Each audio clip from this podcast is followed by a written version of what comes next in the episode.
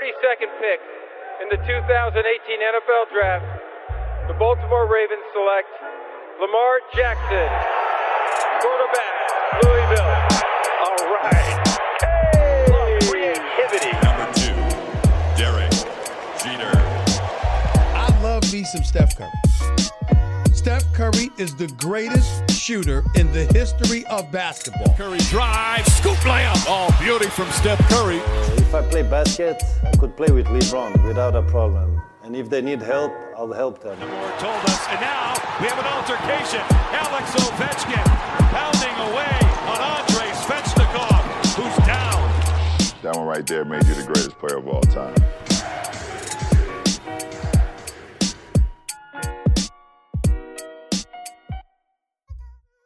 Hello la Hype Family, j'espère que vous allez bien. On continue avec nos awards, nos prédictions d'awards pour la saison à venir et on va parler avec Antoine et Angelo de du futur coach de l'année. Salut les gars. Salut, salut. J'ai cru qu'on allait parler du futur. Je me disais, euh, oui, effectivement, on fait des prédictions, mais euh, parce qu'on arrive carrément à se projeter dans le futur nous-mêmes pour Bah, va- parler. et ensuite, on euh, va essayer c'est de se- mais quand, voilà, euh, c'est plus possible. Là, c'est euh, nom de Zeus, quoi, nom de Zeus. On va, on va essayer de se projeter un peu, voilà, si ça te permet d'être un peu plus euh, en accord avec ce qu'on va faire. euh. Antoine, on va essayer de se projeter, les gars. Coach of the Year, toujours pareil, le même ranking chez euh, Hype, avec une première place à 3 points, une deuxième à 2 points et une troisième place qui vaut 1 point chez nous. Euh, le total de nos réflexions, les gars, Angelo, Mel, euh, Antoine et moi-même Sylvain, on arrive avec un Steve Nash, première expérience, les gars. En fait, quand je vois le tableau, je me dis on est un peu, on est un peu fou. Steve Nash, première expérience de head coach, serait le coach de l'année pour la rédac de Hype Sports Media. Et euh, il y a une grosse cote, une autre grosse cote chez Basket USA, on peut le dire comme ça. Euh, Monty Williams, donc le coach des Suns, serait euh, serait le coach de l'année pour la rédac de, de Basket USA. On va, on va en reparler, hein. c'est quand même deux grosses cotes, hein, que ce soit Nash ou, ou Monty Williams. Euh, les gars, je vais vous entendre un petit peu sur, sur- sur les deux. Euh, Non, c'est pas de grosse cote. Non, non, non, bah, non, tu vas, tu, tu vas Eh, développer. Même entre, entre, entre confrères, on peut, se, on peut se chambrer un petit peu, mais eh, Bouza, on vous adore. hein. Mais là, je sais pas ce qui, ce qui circulait au sein du bureau le jour où vous avez fait le vote. Hein. Bon, déjà, c'est, c'est Buza, Alors, pas, pour pas venir, Bouza, pour mais venir Buza, à leur déjà. défense, pour, pour venir, pour venir à leur défense, sachant que là, je- j'arrête pas d'aller chercher tous les trucs de bookmakers, machin et tout.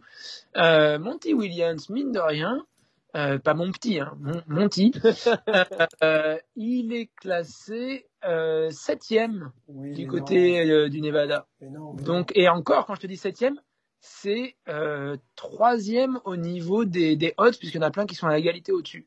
non. Bon, Non, mais Donc, Antoine, Antoine. Williams. La cote. Antoine, ne nous laissons Moi, pas, euh, ouais, ne nous laissons pas, euh, entre guillemets, euh, Non, mais-. Les gars, Oui, les gars, j'adore Monty Williams, qui est un super coach et surtout une superbe personne. Et il a fait un super boulot dans la bulle. Et euh, quand on connaît un peu son histoire personnelle et tout ça, c'est le genre de gars qu'on qu'on soutient et qu'on a envie de voir réussir.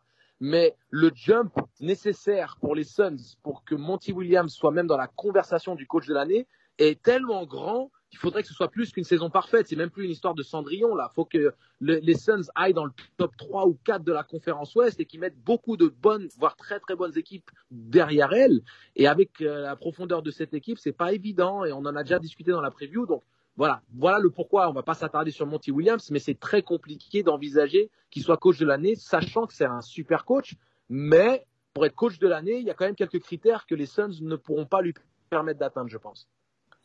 Ok. Euh, un, un coach de l'année, Antoine, c'est forcément un coach qui euh, trust les premières places de sa conférence, ou ça peut être un coach qui euh, construit euh, un projet collectif qui amène quand même à dépasser les attentes. C'est exactement ça, sauf que c'est les deux, quoi. Ok. Dans le sens, c'est soit l'un, soit l'autre. Et généralement, il y a un petit peu un mix, quoi.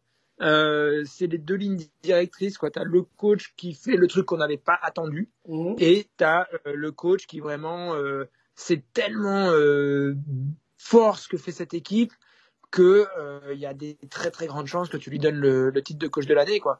C'est, euh, enfin, le trophée plutôt de coach de l'année. Mhm. Maintenant, euh, on fait des prédictions là. C'est, il y a tellement de potentiel moi, je, franchement, quand je regardais qui est-ce qu'on va mettre, etc., tu as au moins 10 gars qui, qui potentiellement, euh, ils peuvent y arriver. Quoi. Ok. Donc, euh, ok. Bah, allons sur notre top 3. Allons sur notre top 3 et, et on va commencer avec toi, Antoine. Toi, tu vois Quinn Snyder, le coach donc des Utah Jazz de, de Rudy Gobert en 1. Eric Spolstra, le finaliste NBA avec Miami Heat, euh, qui fait toujours du très très bon boulot, jamais, enfin, sous, toujours cité, mais rarement, euh, rarement élu. Et Rick Carlisle avec euh, avec Dallas. Euh, du côté d'Angelo, c'est c'est Vogel. Vogel, donc les, Lakers, Steve Nash des Nets et Malone des Nuggets. Melo, lui, c'est Nash. Malone et Björk Green, alors ça c'est une grosse cote aussi. Dommage qu'ils soient pas là pour se défendre et pour analyser tout ça. Moi je vois Malone en 1, Nash en 2 et Nick Nurse, j'aime beaucoup Nick Nurse. Euh, en, en, en, 3. Euh, Antoine, Quinn Snyder, parce que tu es le seul hein, d'entre nous à le mettre euh, à le mettre numéro 1 rapidement, pourquoi? Non mais franchement, encore une fois, comme il y avait au moins 10 noms à mettre, euh, c'était parce que je voyais qu'il y était pas et que j'ai toujours un petit peu ce petit truc de me dire que Utah peut faire une grosse saison. Ouais. Euh, voilà, ils ont des ils ont des atouts. Il faut juste que les choses se passent bien pour eux, qu'ils aient pas tous ces blessés, qu'ils aient pas ce déséquilibre qu'ils ont fait l'an dernier où ils avaient vachement gagné en, en, attaque, mais ils avaient beaucoup perdu en défense. évidemment, euh, je suis aussi un petit peu derrière eux pour deux raisons. Déjà, euh, personne part jamais d'Utah. Euh, donc euh, autant euh, en parler un petit peu, ça rééquilibre de, de l'autre côté. Et évidemment, on a Rudy Gobert. Gobert pourquoi je dis Rudy Gobert? Faut que j'arrête. Dis-le comme tu veux, hein, tant qu'on comprend. Mais c'est vrai que c'était un accent un peu, un peu, un peu à l'angelo. Du, du franglais total entre Rudy Gobert et Rudy Gobert. Donc, du coup, ouais, donc notre Rudy national. Euh, forcément, on a envie que ça se passe bien pour lui. Euh, c'est pas, c'est pas impossible que cette équipe finisse par exemple deuxième à l'Ouest. Ok, je te dis pas que les. Mmh, c'est vrai que tu nous avais sorti ça déjà dans les previews, deuxième à l'Ouest quand même. Si, si, par, si par exemple ça arrive, sachant que c'est tellement ok choral là-bas que euh, ça se joue à un match ou deux et qu'ils se retrouvent avec une bonne série encore. Cette année, ils n'ont pas de blessés par exemple, de trucs comme ça. Ça enchaîne bien. C'est toujours le même style. Ils n'ont pas réinventé un système de jeu et tout. C'est juste que là, ça s'enchaîne bien pour eux. Il y a, il y a Favors qui est là il n'y a pas de blessés, machin. Ils ont, ouais, il y, a, y, a le retour de Bogdanovic aussi qui bonifie. Le retour de Bogdanovic, etc. Ouais. Jordan Clarkson qui a plus appris le, le, le système maintenant parce qu'il avait été blessé quand même l'an dernier. Euh, Mike Conley aussi beaucoup. C'est tout ça, ça s'agence bien. Angelo parlait de, de, jump là. Ils ont fini 6 dans la conférence Ouest. Il faudrait qu'ils fassent un jump de malade. Euh, oui, mais ils étaient 6, mais finalement ils avaient le même bilan que les mecs qui étaient 3 quasiment quoi. Donc en fait, euh, c'est pas du tout. Mais pas quasiment. Pas quasiment d'ailleurs. Les trois équipes qui ont fini 3, 4, 5, 6, c'était à égalité. Ok, mais quel jump ils doivent faire, les gars Les gars, j'ai compris, mais quel euh, jump ils doivent faire pour passer, pour passer au-dessus du coup Il n'y a pas mais forcément de jump. C'est un, un tout petit jump. En fait, c'est pas un vrai jump. C'est juste que pour une fois, les planètes s'alignent pour eux, ce qui n'a jamais été le cas. Okay. Parce qu'en plus, c'est un mauvais match pour eux, Denver, au, au premier tour. Mm -hmm. Donc, il suffit que les planètes s'alignent pour eux et cette histoire, elle peut se faire. Forcément, moi, je te dis, je fais pas dans les prédictions. Il y a plein de monde qu'on pourrait dire. Je fais un peu dans les histoires. Cette histoire, forcément, je l'aime bien parce que ça mettra en avant euh, Rudy. Voilà, j'ai mis Snyder là parce que j'ai un petit peu envie d'y croire, c'est clair. Ok. Angelo, Vogel. Vas-y, vas-y, vas-y, vas-y, finis et ensuite euh, Vogel. Non, mais je disais simplement pour euh, pour appuyer Antoine, hein, pour pour pour soutenir un peu euh, l'idée parce qu'elle est tout à fait légitime. C'est que euh, Snyder, c'est un coach qui fait du très bon boulot, de la même manière que Brad Stevens fait du très bon boulot. Euh, Spolstra, on n'en parle pas assez, de pouvoir maintenir Miami euh, à ce niveau malgré les départs, les blessures, parce que quand on pense à la perte de Chris Bosch qui a été catastrophique, euh, tu vois, il y a plein de choses qu'il faut prendre en considération et de pouvoir récompenser le travail aussi de continuité d'un coach qui valide 4, 5, 6, 7 bonnes années de travail avec une année, comme dit euh, Antoine, où tout s'aligne les, comme il dit, la NBA aime le storytelling. Alors, et donc, et on aime aussi récompenser les gens qui, qui durent. On peut pas donner le, coach de, le, le, le, le, spot de meilleur coach à Popovic chaque année, par exemple. Antoine. Comme on n'a pas donné à Jordan, alors qu'on sait que c'est Jordan, oui. ou à LeBron, comme on sait que c'est LeBron. Antoine, donc, donc euh... Antoine, toi qui, a, qui, en fait, qui a été sollicité. Excuse-moi, Antoine, j'ai une question. Excuse-moi, Antoine, je veux te poser une question sur, euh, sur les votes. Toi, tu votes pour ce type de, de awards et tes collègues aussi, donc confrères, pardon, euh, journalistes américains, votent. Quels critères ils prennent en compte justement pour euh, positionner un coach de l'année? Est-ce que c'est le bilan collectif? Est-ce que c'est la récompense justement de plusieurs saisons à très haut niveau qui à un moment donné euh, amène à dire que ce coach est un bon coach et qu'il faut le récompenser? Ou est-ce qu'on est sur le, le prisme de euh, euh, d'une saison, c'est-à-dire le jump par rapport à la saison dernière et là boum je passe numéro 2 alors j'étais numéro 7 Quels sont les critères? Qui dominent Tout ça et pareil, en fait, il y en a plusieurs, tes analyses sont très justes, en fait. C'est, sauf qu'il n'y a pas forcément une qui domine l'autre. C'est plutôt, euh, en fait, tu as, deux grandes forces un petit peu culturelles en NBA parce que euh, si on est aux États-Unis, c'est un, euh, la règle de la performance. À un moment, euh, c'est un pays un peu moins intellectuel, etc. Et tout, on les dit mais moins cultivé, mais par contre, euh, ils ont ce côté, il faut être concret, il faut être dans l'action, et à un moment, les résultats parlent. Donc voilà.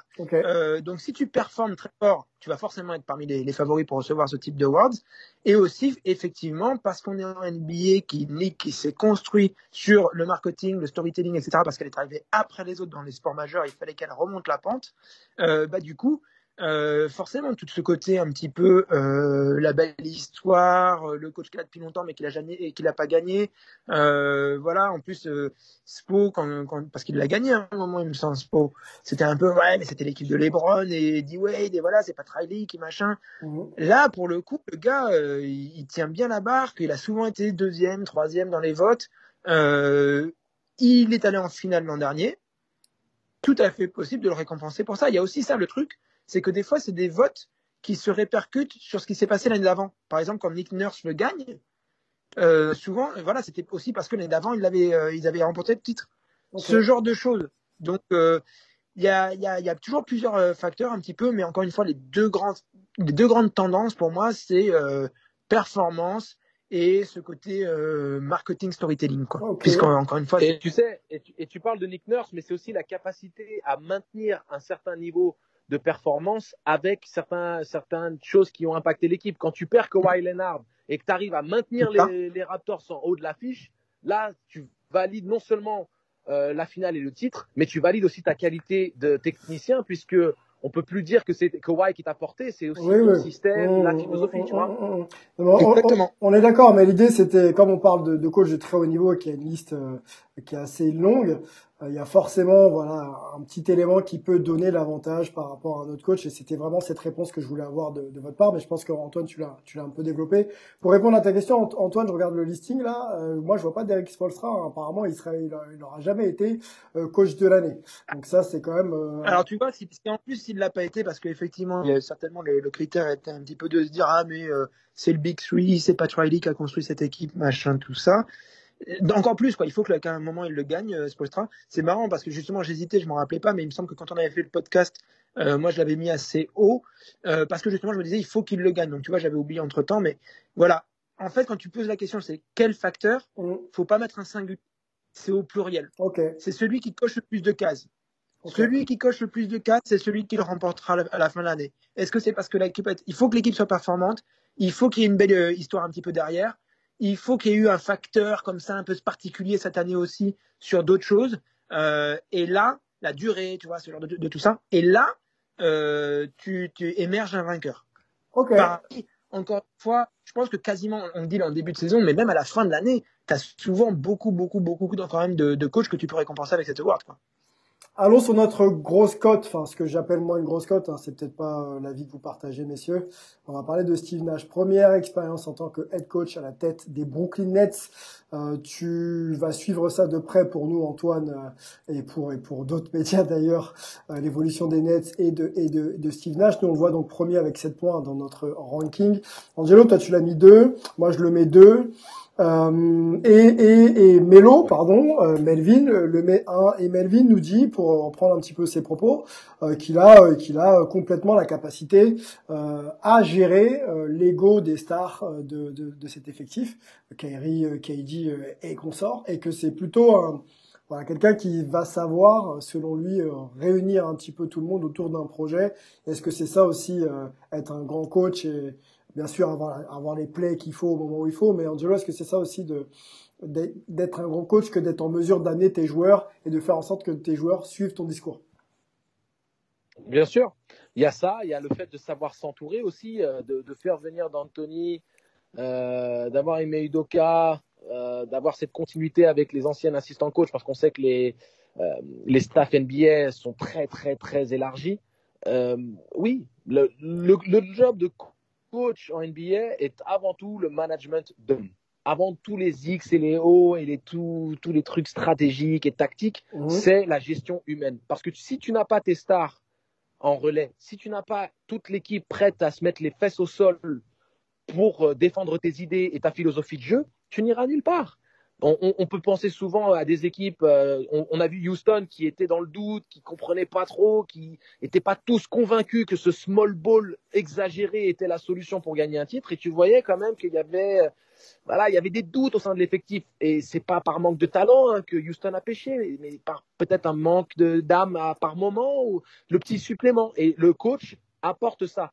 Euh, Phil Jackson, c'était Tex Winter, hein, le, grand architecte de, de l'attaque en triangle.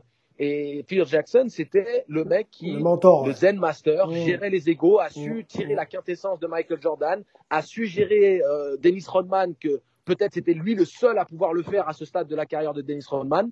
Donc c'est ça aussi, je pense, ça fait partie intégrante de, de, de cette capacité à être un gros coach. Et comme Steve Nash, c'est un joueur, un ancien joueur, mais c'est un coach pour les joueurs, c'est un mec qui est apprécié, qui est écouté, qui est dans l'échange, qui est intelligent, qui est cultivé, qui est fun, je pense qu'il a tous les atouts en sa faveur, de la même manière que l'a été Steve Kerr. Steve Kerr, c'est un, intellectuel du basket, mais c'est un bon communicant surtout. C'est un mec vraiment intéressant et avec qui on aime partager et échanger. Et, et ils sont très similaires dans cette idée-là. Antoine, D'ailleurs, as c'est pu observer un peu. euh, Vas-y, vas-y, vas-y. voilà, je vais faire la transition en disant que ouais, tes premières observations. C'était pour ça que je me Ouais, tes premières observations justement de, de, de Steve Nash en tant que en tant que coach, toi qui es euh, quasiment sur place, comment tu le vois un peu euh, prendre possession un peu de son de son nouveau rôle et de sa communication avec ses joueurs? Tu le sens bien? Ouais, c'est je me- c'est vrai que je me permettais cette transition directement avec Ouais. euh, Angelo parce Ouais. que euh, il en fait a jamais vraiment quitté euh, le, les terrains. C'est dans le sens où juste après qu'il arrête de jouer en 2015, euh, il se rapproche des Warriors et de Steve Kerr. Alors il n'est pas dans le staff, il est consultant, il vient un petit peu tâter euh, parce que c'est quelqu'un qui a aussi pas mal d'intérêts, d'autres projets, etc. Mais il savait que ça allait arriver, donc il n'a pas non plus euh, pris euh, d'années blanches ou des choses comme ça. Quoi. Il a commencé à mettre un, un, un pied dedans, puis c'était euh, au bon endroit en plus, hein, vu ce qui s'est passé derrière. Euh, et du coup, euh, effectivement, il est recruté pour ça, pour le sens du relationnel, et notamment parce qu'il a travaillé très près de, de Kevin Durant. Maintenant, pour moi, la seule possibilité que Steve Nash devienne coach de l'année à la fin de la saison, c'est que euh, Brooklyn est premier à l'Est, ou alors juste, juste, juste derrière euh, le, sûrement les Bucks, euh, ou en tout cas, euh, il faudrait qu'il soit deuxième, mais quasiment à égalité avec un premier. Euh, je vois pas trop comment sinon, parce que quand même, c'est sa première année. euh, il a quand même l'avantage de débarquer avec euh, un super casting dans l'effectif. Mhm. Il y a eu un petit peu de controverse hein, sur le côté qu'on embauche euh, un, un blanc euh, juste après Black Lives Matter, euh, bon, etc. C'était, je sais pas, je, je me dis qu'il faudrait quand même beaucoup, beaucoup de facteurs là pour le coup. un coach de première année comme ça qui, qui gagne ce trophée. Mais bon, ça n'est pas. Il y en a, il y en a pas tant que ça, Antoine. hein. Tu l'as mentionné. Il y en a pas tant que ça. Il faut juste que Brooklyn soit en haut. Mais comme on anticipe. Ah, c'est lui qui a la plus grosse cote. hein. Oui, oui, mais comme, comme on anticipe justement que Brooklyn sera en tout, en tout haut de classement, en tout cas, ils ont les qualités intrinsèques. hein. On a vu comment ils ont déroulé hier. hein. Euh, ils ont cette capacité, euh, ils ont cette profondeur de banc maintenant avec le retour de blessure des deux, des deux zigotos. Mm. Automatiquement, tu anticipes que Brooklyn auront les, aura les moyens de, de- de répondre à ces attentes-là. Donc, automatiquement, euh, Nash, euh, on va dire, récupérera les fruits de ces résultats-là. J'ai un peu du mal à mettre la charrue avant les bœufs quand même. je suis vraiment déjà les Nets soient capables. Euh, quand ils vont commencer à avoir des, des grosses cylindrées et tout, c'est là où on va voir que la mayonnaise, euh, ça serait quand même étonnant que la mayonnaise ait déjà pris d'un coup. Quoi. Normalement, une première saison, il faut un petit peu t'y mettre, t'y coller et que, et que, ça, se, que ça prenne. Est-ce qu'il est pas euh, Mais est-ce- faut voir. Est-ce que Nash n'est pas dans la même situation qu'un Spolstra quand il prend euh, le Miami Heat de LeBron James, euh, Chris Bosh et, et D. Wade? Est-ce que c'est pas un peu la même chose? C'est ça. Et c'est- Non. c'est- Et, donc, Non, et ça du coup la même pression. Et du coup la même pression. Alors, la même pression, oui, mais le contexte d'équipe totalement différent parce que euh, euh, du côté de Miami, personne n'avait quoi que ce soit à revendiquer à part Dwayne Wade.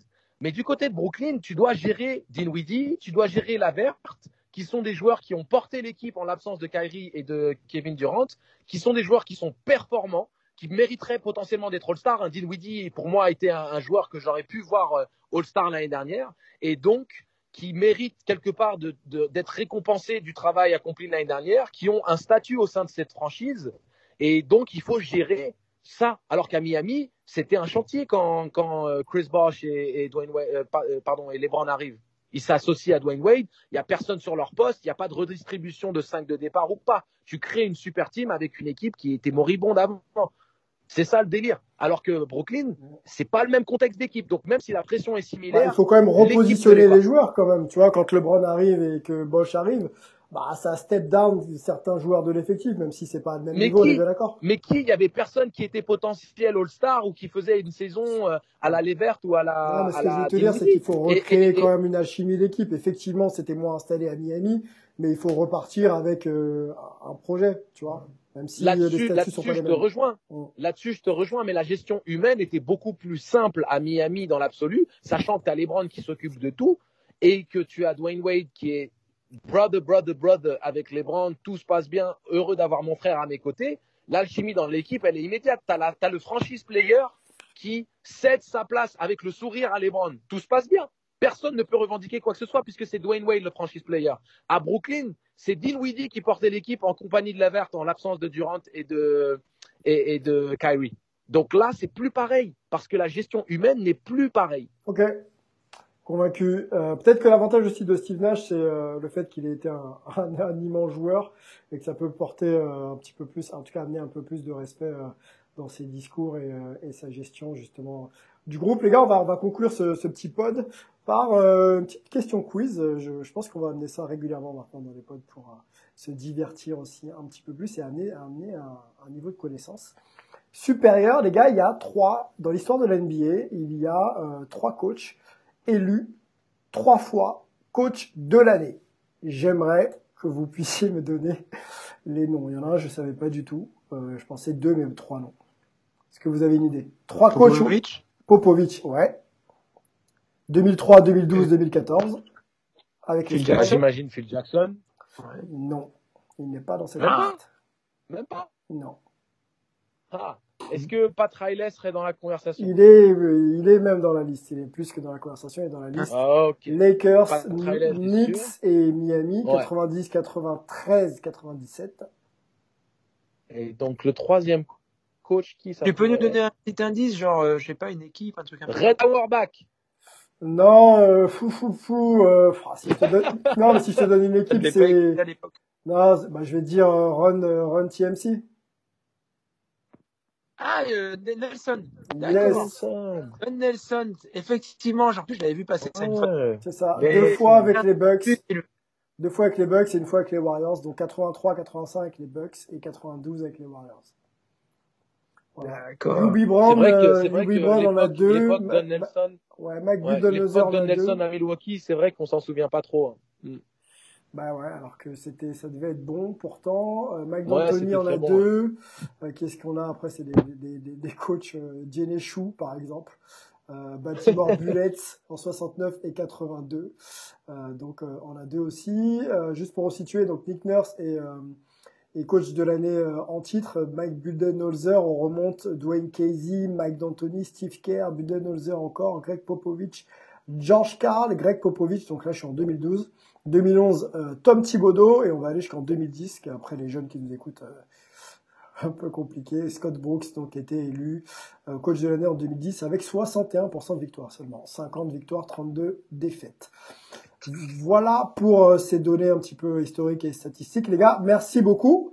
Portez-vous bien, et puis on se retrouve très vite pour une prochaine preview. On ira du côté du défenseur de l'année. À bientôt. Ciao.